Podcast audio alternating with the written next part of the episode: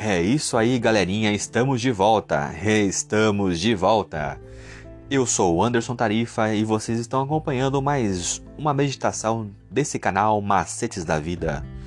Hoje, dia 3 de maio, nós estamos trazendo como título Pesando as evidências históricas. Então, ouçam.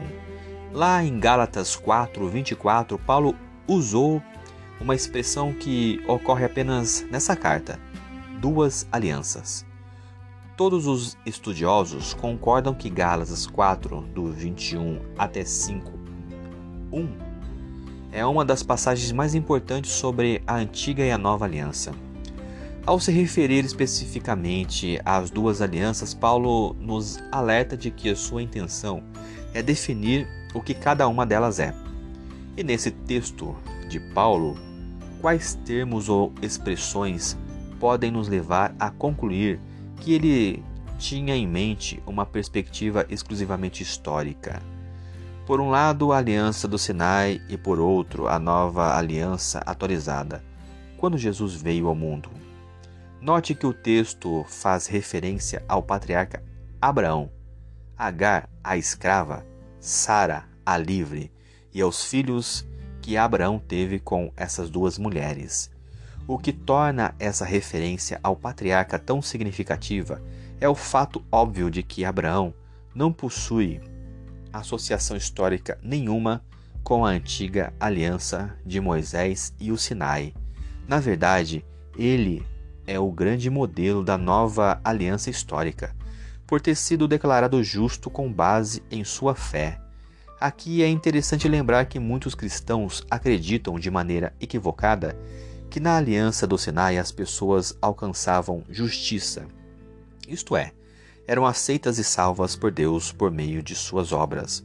Porém, o próprio Jesus afirmou que a fé era um dos preceitos mais importantes da lei, isto é, das Escrituras do Antigo Testamento. Quando Paulo escreveu que a lei não procede de fé, ele não estava contradizendo Jesus, ele se referia à lei como o propósito que Deus pretendia originalmente e sim com a forma legalista que ele e muitos outros judeus e cristãos se relacionavam com ela. Mas em Gálatas 4:22 encontramos uma situação bastante intrigante. Abraão é usado como modelo tanto da antiga aliança como da nova aliança, em resposta à promessa que Deus havia feito em sua aliança de que ele teria um filho. O patriarca revelou uma resposta da experiência da antiga aliança, quando não confiou em Deus e usou a sua serva Agar para ter um filho. E por outro lado, a sua experiência subsequente com Sara mostrou uma resposta que demonstrava a experiência da nova aliança.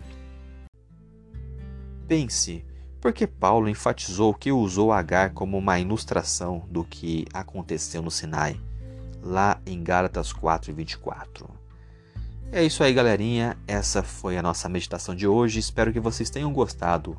Continue acompanhando os nossos próximos episódios nesse canal Macetes da Vida. Eu sou o Anderson Tarifa, por hoje é só e valeu!